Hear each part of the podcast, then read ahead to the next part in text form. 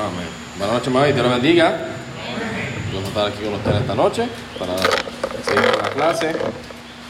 Cuando uno, ¿verdad? Yo, yo, yo soy, ¿verdad? Todavía, aunque ya estoy llegando a cierta edad que ya me siento viejo, pero sigo, sé que, ¿verdad? Relativamente soy joven. Este, es impresionante de ver cuánto ha cambiado, la- cómo ha cambiado tantas cosas tan rápidamente. Y de nuevo, yo no llevo tanto tiempo aquí en la tierra. Y de hecho, este, cuando yo estaba en el cuarto año de la high, teníamos una clase de gobierno y teníamos un proyecto que teníamos que estudiar un, tema eh, controversial y hacer como exacto, hacer un speech un discurso sobre él. Y en ese entonces, yo estaba en Nueva York y yo había hablado en, en contra del matrimonio homosexual. Eso fue en el año 2011. En el año 2012 se aprobó eso en Nueva York. Para que vean, yo, uno amaba, ¿verdad? Y para ese entonces todavía no, no, había, no había cedido al llamado ¿verdad? de ser predicador. Pero para que vean las cosas, y uno ve ahora y wow, un año después, después de yo haber hecho eso, más rápido cambia la cosa. Pero nosotros no, mira, exacto, nosotros hagamos nuestra parte, como dice el pastor, ¿verdad? En lo que nos toca a nosotros, lo que podemos controlar. Pero fuera de eso, mire, Dios está en control. Lo que ha de pasar, va a pasar, ¿verdad? Y Dios, Dios va a cuidar de nosotros. Y si no, pues como quiera, Él, se- Él será glorificado en medio de nosotros. No, no, no temamos, pero hagamos nuestra parte en lo que podamos y sobre todo encomendarnos al Señor. Eh, ahora, ahora subiera conmigo a Isaías 6. Isaías capítulo 6. Un capítulo corto, pero un capítulo bastante poderoso para entender, ¿verdad? Este libro entero de lo que todo lo que dice Isaías, que entender de dónde viene él, ¿verdad? De su llamado a hacer lo que todo, lo, el, trabajo que iba a hacer en el ministerio y veremos su corazón para con ello. Isaías capítulo 6, lo leemos rápidamente y oramos y entramos de una al estudio. Y dice, en el año que murió el rey Usías, vi yo al Señor sentado sobre un trono alto y sublime, y sus faldas llenaban el templo. Por encima de él había serafines, cada uno tenía seis alas, con dos cubrían sus rostros, con dos cubrían sus pies y con dos volaban. Y el uno al otro daba voces diciendo, Santo, Santo, Santo, Jehová de los ejércitos, toda la tierra está llena de su gloria. Y los quiciales de las puertas se estremecieron con la voz del que clamaba, y la casa se llenó de humo. Entonces dije, ay de mí, que soy muerto, porque siendo hombre inmundo de labios y habitando en medio de pueblo que tiene labios inmundos, han visto mis ojos al rey, Jehová de los ejércitos. Y voló hacia mí uno de los serafines teniendo en su mano un carbón encendido, tomado, tomado del altar con unas tenazas, y tocando con él sobre mi boca, dijo, he aquí que esto tocó tus labios y es quitada tu culpa y limpio tu pecado. Después oí la voz del Señor que decía, ¿a quién enviaré y quién irá por nosotros? Entonces respondí yo, heme aquí, envíame a mí. Y dijo, anda y di a este pueblo, oíd bien y no entendáis, ved por cierto, mas no comprendáis. Engruesa el corazón de este pueblo y agrava sus oídos y ciega sus ojos para que no vean con sus ojos, ni oigan con sus oídos, ni su corazón entienda, ni se convierta, y haya para él sanidad. Y yo dije, ¿hasta cuándo, Señor? Y respondiendo él, hasta que las ciudades estén asoladas y sin morador, y no haya hombre en las casas, y la tierra esté hecha un desierto, hasta que Jehová haya echado lejos a los hombres y multiplicado los lugares abandonados en medio de la tierra. Y si quedare aún en ella la décima parte, ésta volverá a ser destruida.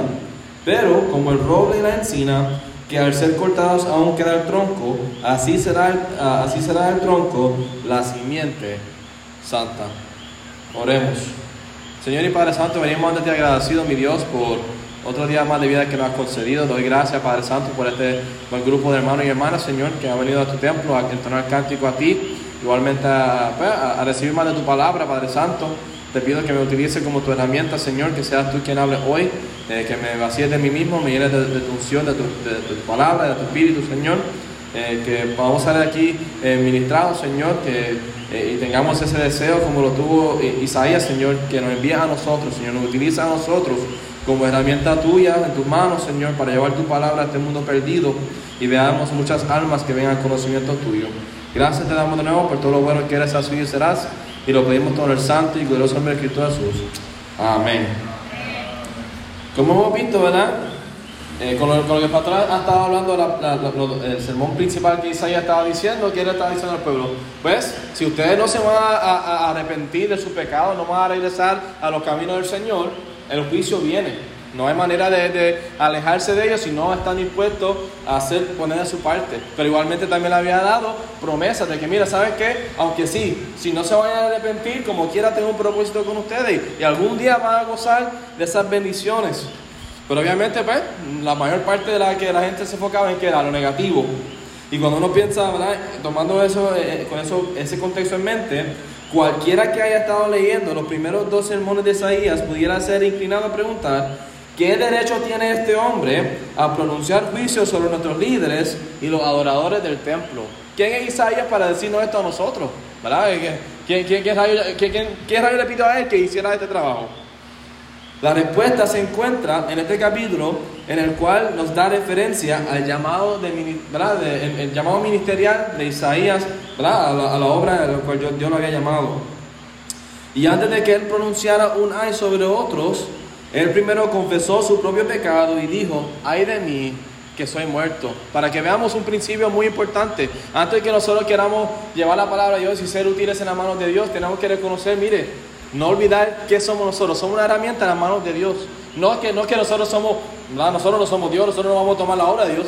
Solo vamos a hacer herramientas con las cuales Dios nos usará para llevar la palabra de Dios y ser usado por Dios nunca llegar a un punto de pensar, mírame a mí, mira lo que yo he logrado, mira, mira mi estatura, mira, recuerde, usted es un pecador salvo por la gracia de Cristo.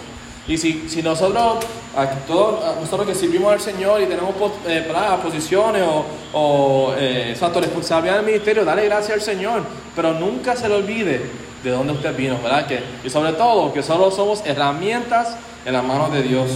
Y sabemos, ¿verdad? Pudiéramos ir por muchos eh, ejemplos de la Biblia de gente que se le olvidó eso y tuvieron que después eh, ser castigados por él. el mismo rey Usía, y lograremos, ¿verdad? Tocaremos sobre él también. Eh, pero que nunca olvidemos eso, de que, ¿verdad? Ay de mí, Señor, sé que soy pecador, no, soy, no, me, no me merezco la oportunidad de servirte, pero Señor, lo hago por una gloria tuya y porque tú has hecho tanta obra en mi vida y eres merecedor de eso. Y veremos igualmente aquí que él vio al santo de Israel y no pudo guardar silencio. Y notaremos las cuatro etapas de la experiencia de Isaías con Dios.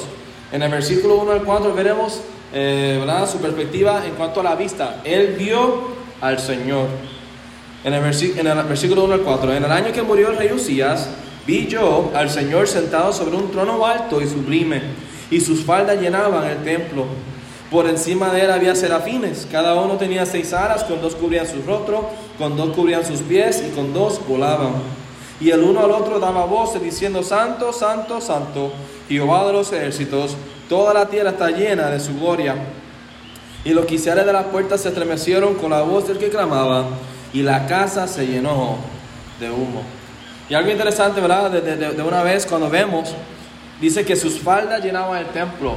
No era ni, no era ni la, podemos decir, una, una parte pequeña de, la presencia de Dios en el templo, porque no puede caber en ese templo.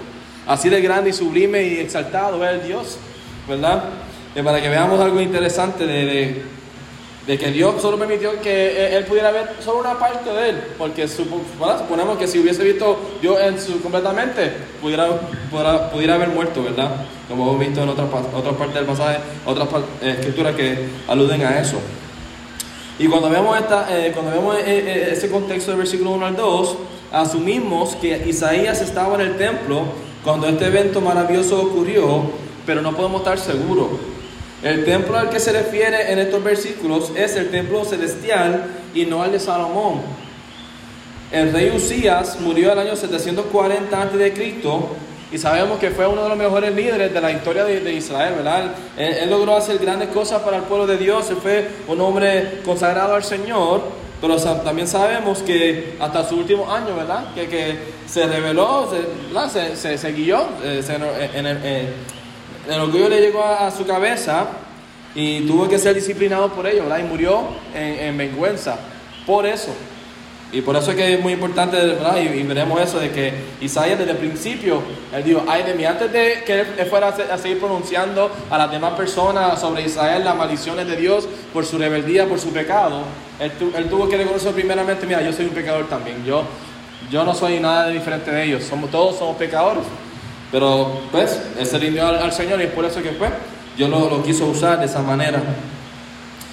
Y, ¿verdad? y, sabemos que el rey Usías fue un gran rey, eh, pudo haber dejado su trono en la tierra, pero el rey de reyes seguía sentado en su trono. Y eso es lo que veremos. Y recuerde, hablando de nosotros mismos, lo que está pasando aquí en la política, no diría, ¿verdad? Nosotros que somos más conservadores, después de ver lo que Trump estaba logrando hacer y después verlo salir y ver lo que viene, uno dice, mano, esto está, está fuerte. No sé si ustedes han visto, la gasolina sigue subiendo y solo ha pasado un mes, ni, un, ni dos meses ha pasado y ya la gasolina está subiendo y pudiera hablar de mil cosas más, pero eso no es el punto. Nosotros no pudiéramos desesperar viendo las circunstancias actuales nuestras, pero recordemos, mira, sea quien sea que esté en poder, sea pase lo que pase, Dios sigue a su trono. Él está en control de todo, podemos confiar en Él y su voluntad y que Él nos cuidará y nos proveerá. Aunque sí, de nuevo, generalmente hablando, sí, uno diría, bueno, la cosa está fea y puede que se ponga más fea aún. Pero no, no, no, mientras tanto que nunca olvidemos de que cuando estamos deprimidos y estamos demasiado eh, concentrados en lo que está pasando a nuestro alrededor, recordemos que hay una, una perspectiva celestial. Mira, el Señor sigue en control. Él sigue conmigo, Él me va a dirigir, Él me va a proteger, ¿verdad? Él me, él me capacitará para sobrellevar, sea lo que sea, lo que ha de venir. Y obviamente cuando hablamos de ese Señor de señores y Rey de reyes, según Juan 12:41, estaba aludiendo al Señor Jesucristo. Vayan conmigo allá. Juan 12:41.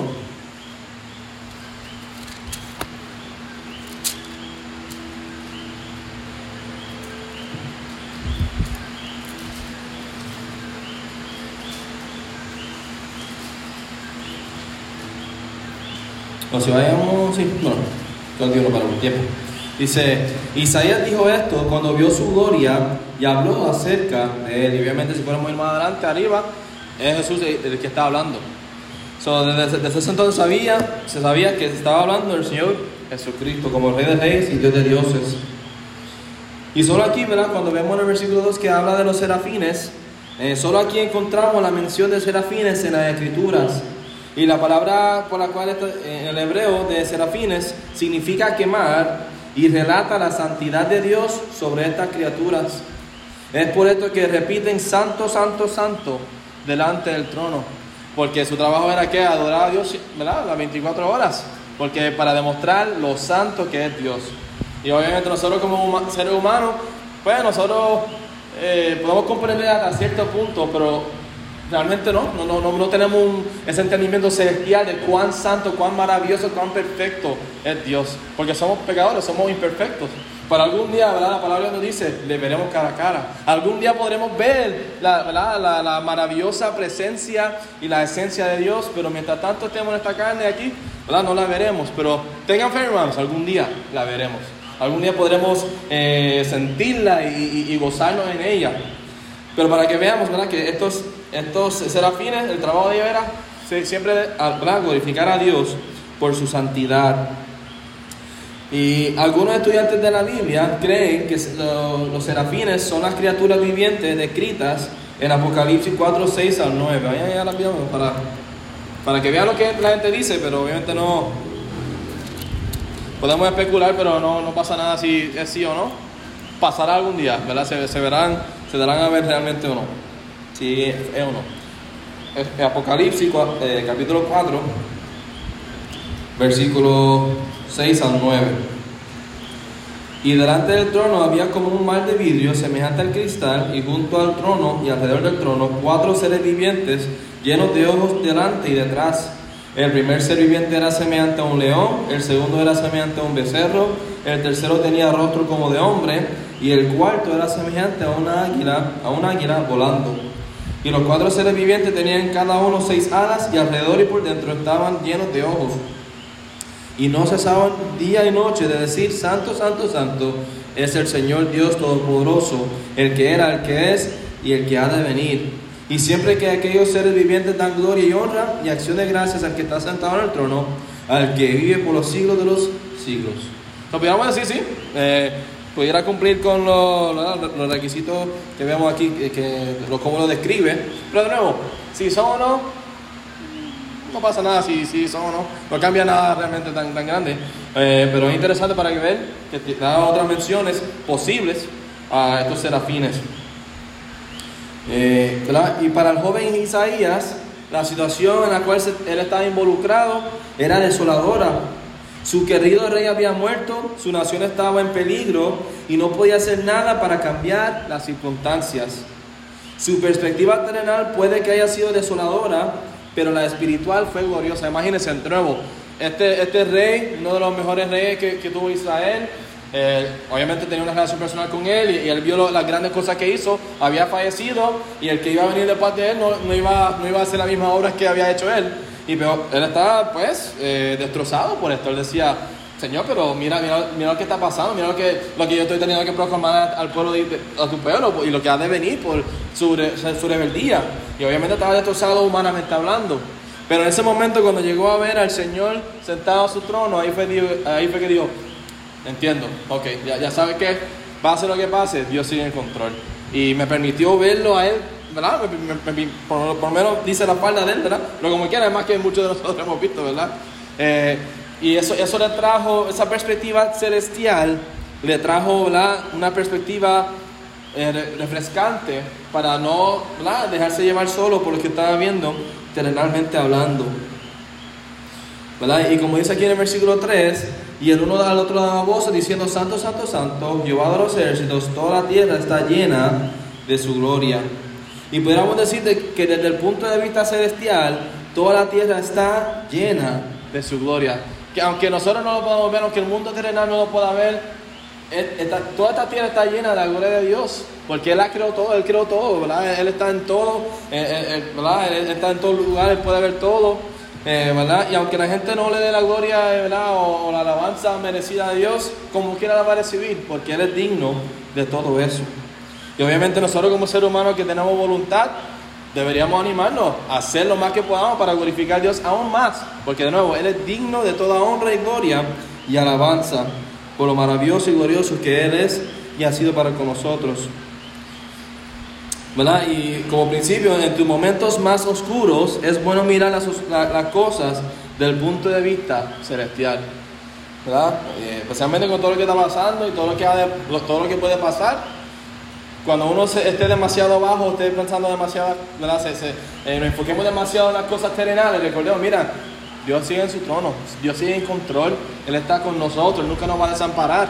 Y eso nos dará la fuerza y el ánimo para continuar hacia adelante.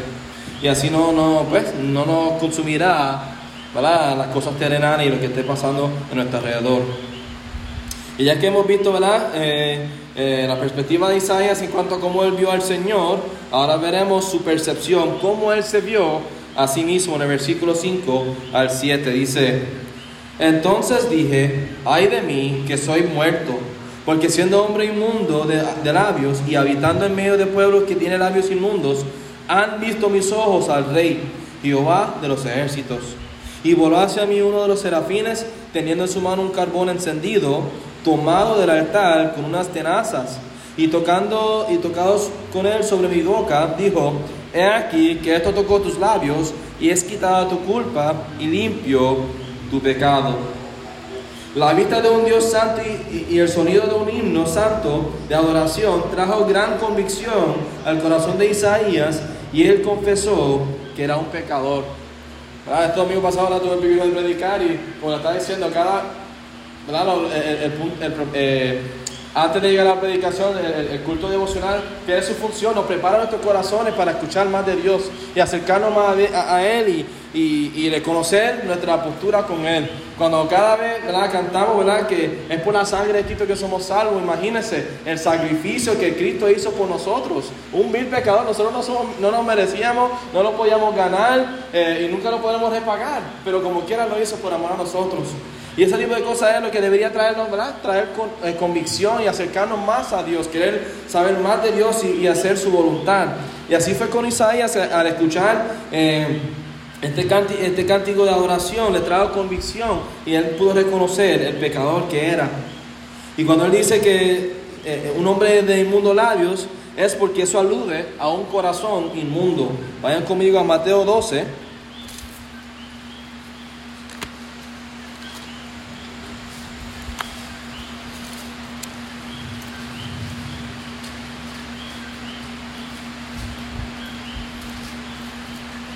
Versículo 34, Mateo 12, versículo 34, que dice, generación de víboras, ¿cómo podéis hablar lo bueno siendo malos? Porque de la abundancia del corazón habla la boca.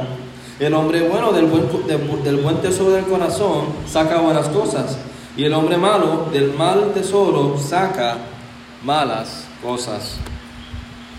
Isaías pidió ser limpiado internamente y Dios cumplió.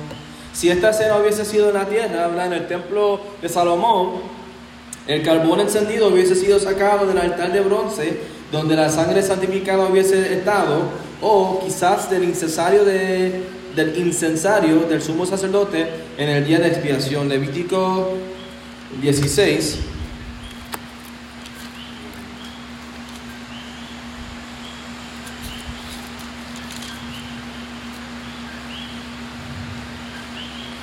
Levítico 16,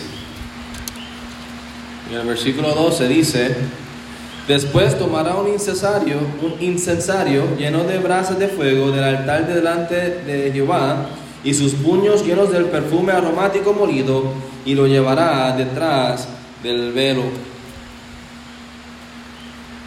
La limpieza de Isaías vino por medio de, de sangre y fuego y fue certificada por la palabra de Dios. Porque obviamente cuando vemos el carbón encendido, eh, tomado del altar con unas tenazas, obviamente pues el carbón está encendido, tiene fuego, y obviamente de donde fue sacado pues del altar. So, de ahí de donde viene exacto, eh, el fuego y la sangre. Y fue Dios quien dijo que con esto sus labios fueron limpios, que fue el hecho limpio delante de Dios. Y es importante, ¿verdad? De nuevo, como, como veremos, que antes de intentar ministrar a los demás, nosotros tenemos que pedir permitir que Dios nos ministre a nosotros primeramente. La condición de Isaías lo dirigió a la confesión y la confesión hacia la limpieza. Como nosotros sabemos primero de Juan 1.9, ¿verdad? Que si confesamos nuestro pecado, Dios es fiel y justo para perdonar nuestros pecados. Pero sabes que de nuevo, ningún pecado que nosotros no estemos dispuestos de pedirle a Dios perdón, podemos recibir perdón por ello. Es por eso que igualmente el único pecado que no se pueda eh, perdonar, ¿cuál es? El que no estamos dispuestos a pedirle a Dios perdón por Él mismo. Porque Dios está dispuesto a perdonarnos por cualquier pecado. Y cuando nos ponemos a pensar humanamente, mucha gente tiene una, eh, tiene una, eh, están deprimidos por un pecado que hicieron, un error que cometieron. Mira, es entendible. Pero si solo entendiera, mira, no hay ningún pecado humano que podamos hacer que nos separa de Dios a menos que no estemos dispuestos de confesárselo a Él y pedirle perdón a Él por ello. No importa si hayamos cometido adulterio, si hayamos matado a alguien, eh, sea el pecado que sea. Dios está dispuesto a perdonarnos, pero solo si nosotros estamos primero dispuestos a perdonarnos a nosotros mismos y pedirle a, Dios perdón por ello. Si la gente solo entendiera tan grande principio, tan, un principio tan sencillo, cuán grande y cuán diferente mundo viviríamos, ¿verdad? Y para eso estamos nosotros, para predicarle. Y cuando usted ve a alguien deprimido y, triste y dice, ah, es que Dios no me puede perdonar mi, pecado, le dice, mire, Cristo ya murió por, usted. Él, él, sabía, él, supo y, sigue sabiendo los pecadores que somos y todas las fallas y, culpas que tenemos. Pero aún así, Él estuvo dispuesto a morir por, por ti. Para que usted no tuviera que morir en su pecado, sino que pudiera aceptar el, regalo gratuito gratuito de salvación por medio de Jesucristo y así tener paz interior. Porque de nuevo, para eso, para eso vino Cristo. Siendo rey de reyes de Dios, Él lo hizo por amor a nosotros. Y es por eso que nosotros siempre deberíamos, pues, no dejar de predicar eso y nunca olvidar de eso también, ¿verdad? Nunca llegar a un punto de pensar, ah, yo no tengo que hacer eso porque después ya yo llevo mil, 50 eh, años en el Señor, ah, yo, yo fui pastor, yo fui maestra o maestro de escuela dominical, yo hice el tiro. Mira, hermano, dale gracias a Dios por ello. Pero eso no, es, eso no significa que usted, eh, su, eh, relación con el Señor o su postura en el Señor ha cambiado. Usted sigue siendo un, pecador salvo por la gracia de Cristo. Y mientras tanto nos, nos, mantengamos humildes ¿verdad? y, y útiles a mano al Señor, mira, yo no podrá utilizar, pero aquellos que se enaltecen, enaltecen, ¿qué, nos dice Dios? Que Él, los pondrá aparte. Él, no, él, no, puede ser glorificado en aquellos eh, que, se, ¿verdad? que tienen ese orgullo en, su vida. Solo aquellos que recuerdan y reconocen, mira, soy un vil pecador, soy un hombre de, inmundo corazón, pero Dios me ha limpiado y por eso es que yo puedo ser útil en sus manos. No nada de mí mismo, sino todo del Señor. Como Isaías eh, eh, y muchos otros de los héroes de la fe se vieron a sí mismos como pecadores y se humillaron delante de Dios. Le voy a pedir a algunos hermanos que lean unos pasajes conmigo rápidamente. Este, pastor, si puede ir a, Génesis 18, 27, veremos que Abraham tuvo ese, tipo de corazón. Eh, si puede leernos eh, Génesis 32, 10, Jacob también tuvo ese corazón. Eh, hermano Miguel, si nos puede leer Job 41 al 5. Este, el hermano Genio, si puede leernos eh, segunda, segundo de Samuel 7, 18. El hermano Maranito, si nos puede leer 1 Timoteo 1.15 y, y Anara, si nos puede leer Lucas 5 del versículo 8 al 10. Cuando lo tenga, lo puede leer. El, 18. 27. 27 dice, y Abraham replicó y dijo, he aquí, ahora que he comenzado a hablar a mi Señor, aunque soy polvo y ceniza.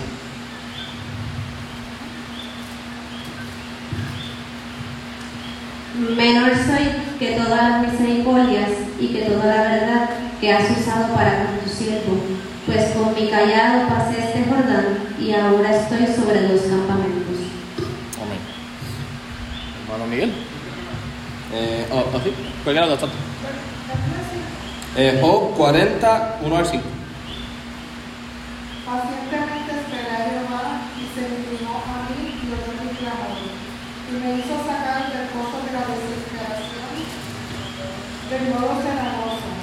Puso mis pies sobre peña y enderezó mis pasos. Puso en mi boca cántico nuevo, alabanza a nuestro Dios. Verán esto muchos y temerán y confiarán en Jehová. Bienaventurado el hombre que puso en Jehová su confianza y no mira los soberbios ni a los que se desvían tras la mentira.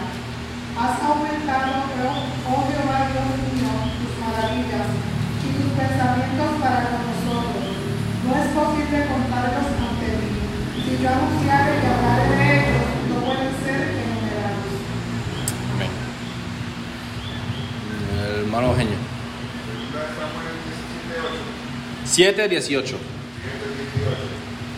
Dice la palabra de Dios, y entró el rey David y se puso delante de Jehová y dijo, Señor Jehová, ¿quién soy yo? y qué es mi casa para que tú me hayas traído hasta aquí. Y después el hermano Maranito.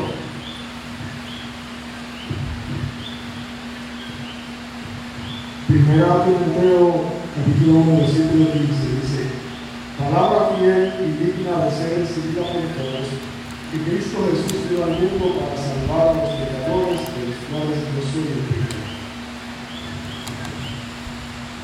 Y. Lucas 5, 8 a 10. Viendo esto, Simón Pedro cayó de rodillas ante Jesús diciendo, apártate de mi Señor, porque soy hombre pecador. Porque por la pesca que habían hecho, el temor se había apoderado de él y de todos los que estaban con él. Y asimismo de Jacobo y Juan, hijos de Zebedeo, que eran compañeros de Simón. Pero Jesús dijo a Simón, no temas, desde ahora serás pescador de hombres. Vemos en cada uno de los pasajes que leyeron hermanos, vimos a Abraham, Jacob, Job, David, Pablo y Pedro denunciando y reconociendo quiénes son delante de Dios y dándole la gracia a Dios pues por permitirle ser útil en sus manos y por servirle y conocerle, aunque de nuevo son pecadores, eran hombres como, como usted y yo, gente común, pero conociendo y sirviendo a un Dios grande. Y si nosotros queremos lograr hacer grandes cosas para el Señor, siempre tenemos que mantener eso en mente, que simplemente somos herramientas en manos de Dios. Dios nos use grandemente, ojalá, hermano, que hagamos grandes obras y seamos gente de fe, ¿verdad? Que impactemos muchas, miles de vidas. Pero solo podremos lograr eso, ¿cómo? Reconociendo que somos pecadores como todos los demás. No, no- no- nada más triste de ver y escuchar del ministerio, de pastores, de mis misioneros que hayan caído y eso, y, y la, eh, ¿verdad? Eh, cómo eh, lastimaron mucha gente y la gente se aleja de Dios. Pero si eso pasa, eh, tienen, esa gente tiene que evaluar si estaban siguiendo a un hombre o a Dios. Porque de nuevo, todo pastor, todo misionero, todo evangelista, todo maestro, maestro de escuela dominical, somos humanos, todos somos pecadores, no es que ninguno sea perfecto, pero buscamos hacer lo, lo correcto delante de Dios, queremos honrar y glorificar a Dios, y es por eso de que, ¿verdad? Dios nos guarde, ¿verdad? De que caigamos, pero si fuese a caer, mi hermano, no debe seguir a Dios por eso, por mí. Ojalá, nuevo, ojalá Dios nos cuide, Dios por la gracia de Dios estamos donde estamos y seguiremos, ¿verdad? Pero si eso fuese a pasar, nunca deberíamos de dejar de seguir a Dios, porque sabemos que cada herramienta es, pues, somos pecadores, pero Dios es bueno, Él es grande y Él merece ese tipo de adoración. Y ya que hemos visto, ¿verdad? Eh, Vimos la vista, ¿verdad? Lo, que Isaías había visto al ver al rey sentado, al rey de reyes y Dios de Dios sentado en su trono. Después vemos la percepción de él. él. Se vio a sí mismo tal y como es. Y ahora veremos la visión. Él vio la necesidad en el versículo 8. Después oí la voz del Señor que decía, ¿a quién enviaré y quién irá por nosotros? Entonces respondí yo, heme aquí, envíame a mí. La nación de Israel necesitaba del Señor y el Señor quería a alguien que le ministrara al pueblo.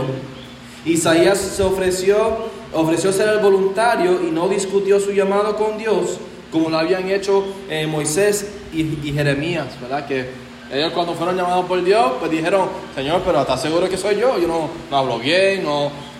Dieron mil excusas.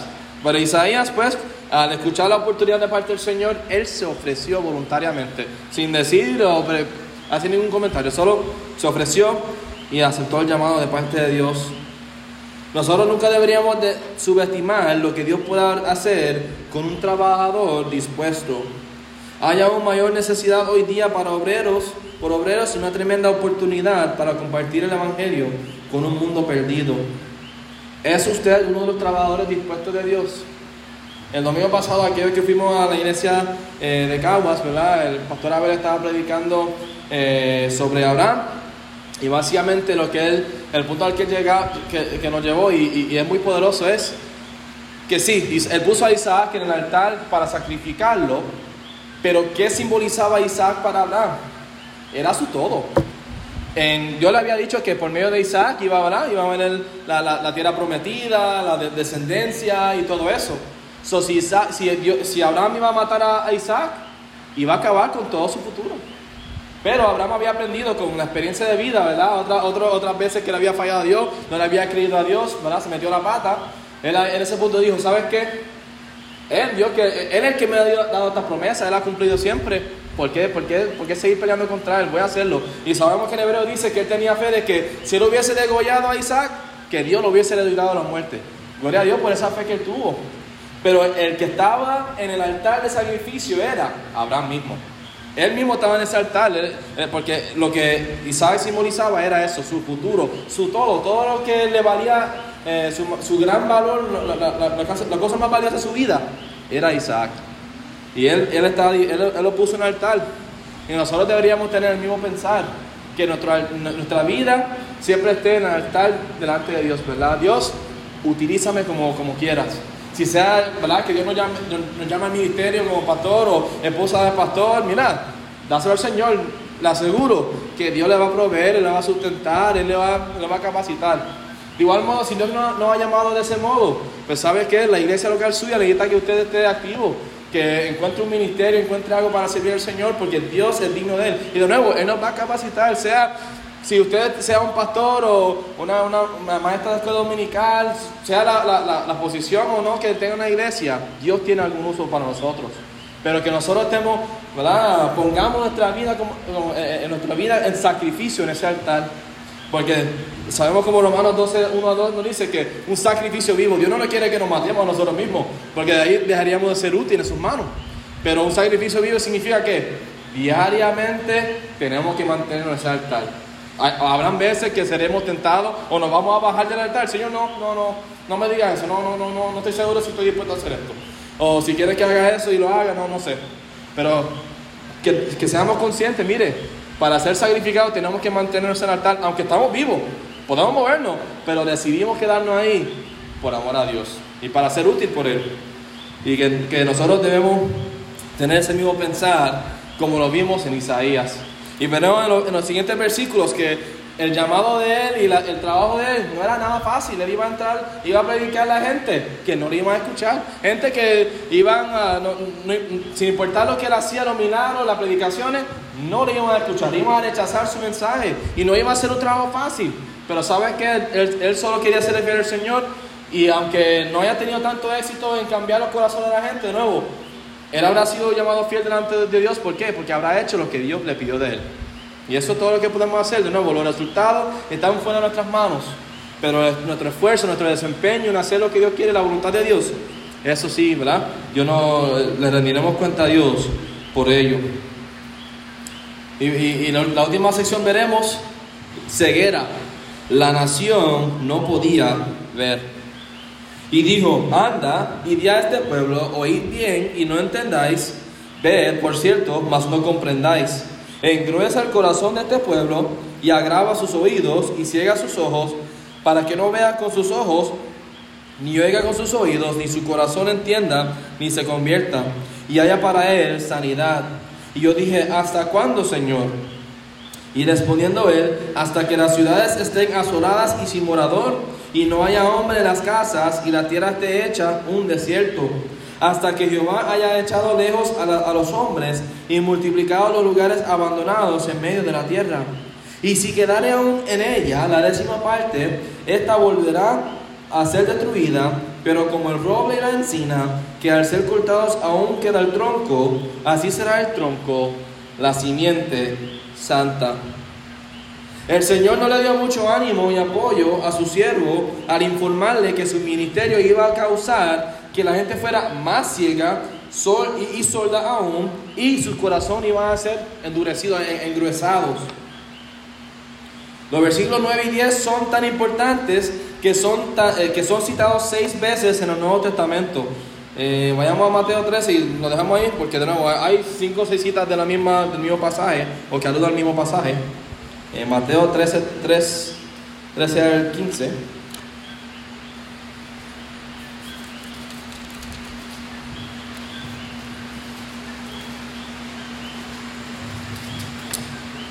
Mateo 13, 13 al 15 dice, por eso les habló por parábolas, porque viendo no ven y oyendo no oyen ni entienden, de manera que se cumple en ello la profecía de Isaías que dijo, de oído oiréis y no entenderéis, y viendo veréis y no percibiréis, porque el corazón de este pueblo se ha engrosado, y con los ojos oyen pesadamente y han cerrado sus ojos, para que no vean con los ojos y oigan con los oídos, y con el corazón entiendan y se conviertan, y yo los sane. Dios no causa o dirige a pecadores a ser más ciegos, sordos o de corazón duros, sino que permite que aquellos que rechacen su verdad sean menos capaces de recibirla de acuerdo a la decisión que han tomado. Y mira a nuestro alrededor hoy día, nada de lo que está pasando es un accidente o, o ¿verdad? Que, que Dios se pasó de malo, Dios es malo y permitió estas cosas, o, o que causó estas cosas, sino que Dios permite a los seres humanos tomar sus decisiones. Y si eso significa pues, rechazar a Dios y no querer hacer las cosas de la manera de Dios, pues ¿sabe qué? Dios lo permite. Pero ¿qué pasa? Hay consecuencias para todo. Y es por eso que todas las civilizaciones antes de nosotros, ¿verdad? Roma, Grecia, las grandes civilizaciones que lograron grandes cosas, todas cayeron. ¿Por qué? No porque eh, eran incapaces de mantenerse y eso, solo porque se rebelaron tanto y, pecaban tanto eh, de, de- tan gran manera contra Dios que pues Dios tenía que permitir su caída. Y mira los Estados Unidos, Eh, va, va del mismo camino, va, sigue lo mismo. Una nación, ¿por qué, por qué los Estados Unidos es lo que es? por los principios bíblicos que, que vivió, ¿verdad? por la cual fue fundada, es que tuvo la bendición que ha tenido, ¿verdad? De, los, de los países más poderosos y más grandes y más efectuosos el mundo entero que ha visto. Pero ¿sabes qué? Del mismo modo que subió así, por la bendición de Dios y favor de Dios, por la obediencia a sus principios bíblicos, la nación que se aleja de Dios y, y va en contra de Dios, va a caer. Es Biblia. Dios tiene que cumplir su palabra. Él no puede bendecir una nación eh, y- llena de gente que está en rebeldía de Él, que no quieren someterse a Él, que quieren hacer las cosas como les da la gana. Y pues, ¿sabes qué? Lo pueden hacer, pero hay consecuencias por ello. Por eso nada nos debería sorprender. Entristecernos, sí, y de verdad, deberíamos seguir orando al Señor y oremos, mira, el Señor trae avivamiento para que no tengamos que ver esto, todo esto, ¿verdad? Empeorar y seguir. Pero si no hay, ¿sabes qué? De nuevo, Dios es un caballero. Él quiere que todos seamos salvos. Él nos da la oportunidad a todo ser humano para hacerlo. Pero si ellos reciben la palabra y, y la rechazan y eh, ¿verdad? rehusan a aceptarla, pues ¿sabes qué? Mira, Dios va a aceptar su, su decisión. Porque Él es un caballero. Él no, no va a causar y forzar a nadie a hacer algo en contra de su voluntad. Pero hay consecuencias. Y nosotros tenemos el control de las decisiones que tomamos, ¿verdad? Nosotros podemos hacer muchas cosas, pero no tenemos control de la, de la, de las consecuencias.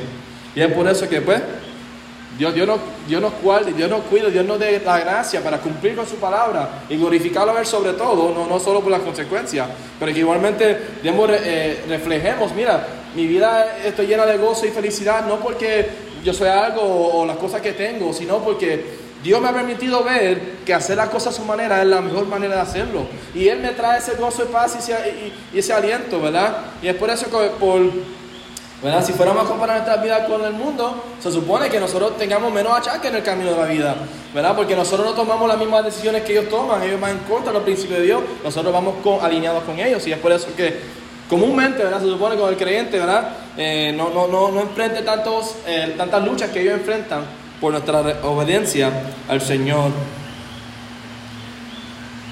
El sirviente tiene que proclamar, Isaías tiene que proclamar la palabra de Dios sin importar cómo la gente responda por la prueba de ministerio, porque la prueba de ministerio no es de éxito exterior, sino de fidelidad al Señor.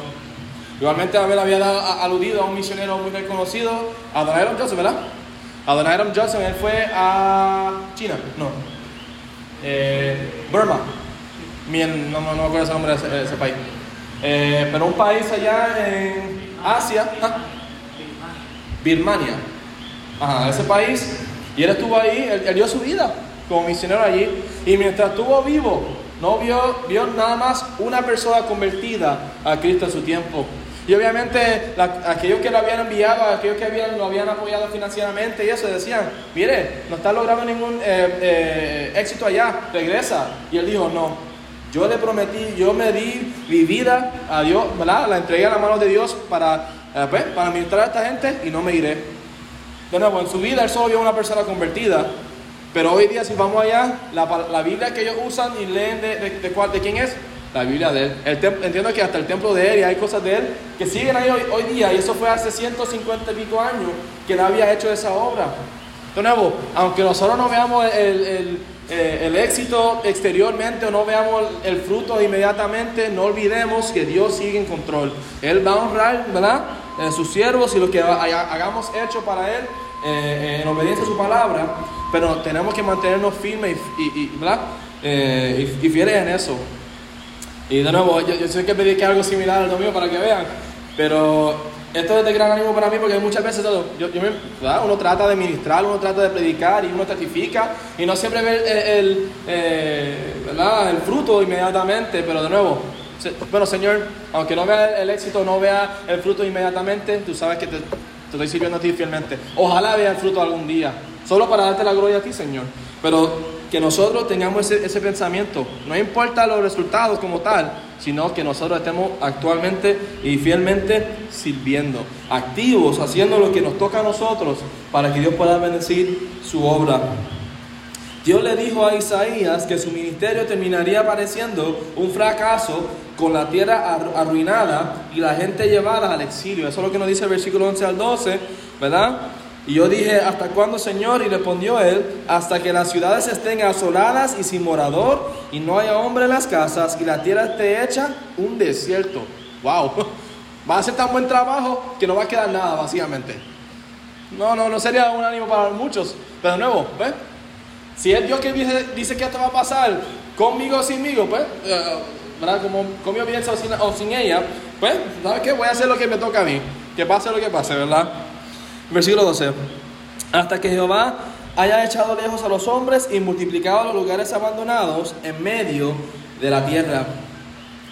Pero para que vean que todo tiene un propósito, aunque Dios ¿verdad? va a utilizar a Isaías para que ocurran estas cosas, tendrá un propósito en ello. El versículo 13. Y si quedare aún en ella la décima parte, esa, esta volverá a ser destruida. Pero como el roble y la encina, que al ser cortados aún queda el tronco, así será, así será el tronco, la simiente santa. Que aunque la mayoría del pueblo de la nación de Israel, sí, van a ser quitados, van a ser destruidos de una forma u otra, Dios permitirá que se quede el tronco, ¿verdad? La, la última parte del árbol, que será la simiente santa. Que Dios siempre cumplirá con su palabra, que siempre habrá un remanente que le sirva a Él. Aunque muchos, muchos vayan y, pierdan su vida o. No, no, no, no regresen al Señor, pero siempre habrá un grupo fiel a Él. Y Dios siempre permitirá que, que existan, pues, para cumplir con su propia palabra. ¿Verdad? Y Isaías necesitaba tener una perspectiva de su ministerio a largo plazo o iba a sentirse inútil en el proceso. Y es por eso que debería animarnos nosotros de ver, al ver este llamado de Isaías, cómo él fue llamado al Señor, cómo él, él, se, se, entregó a la voluntad de Dios.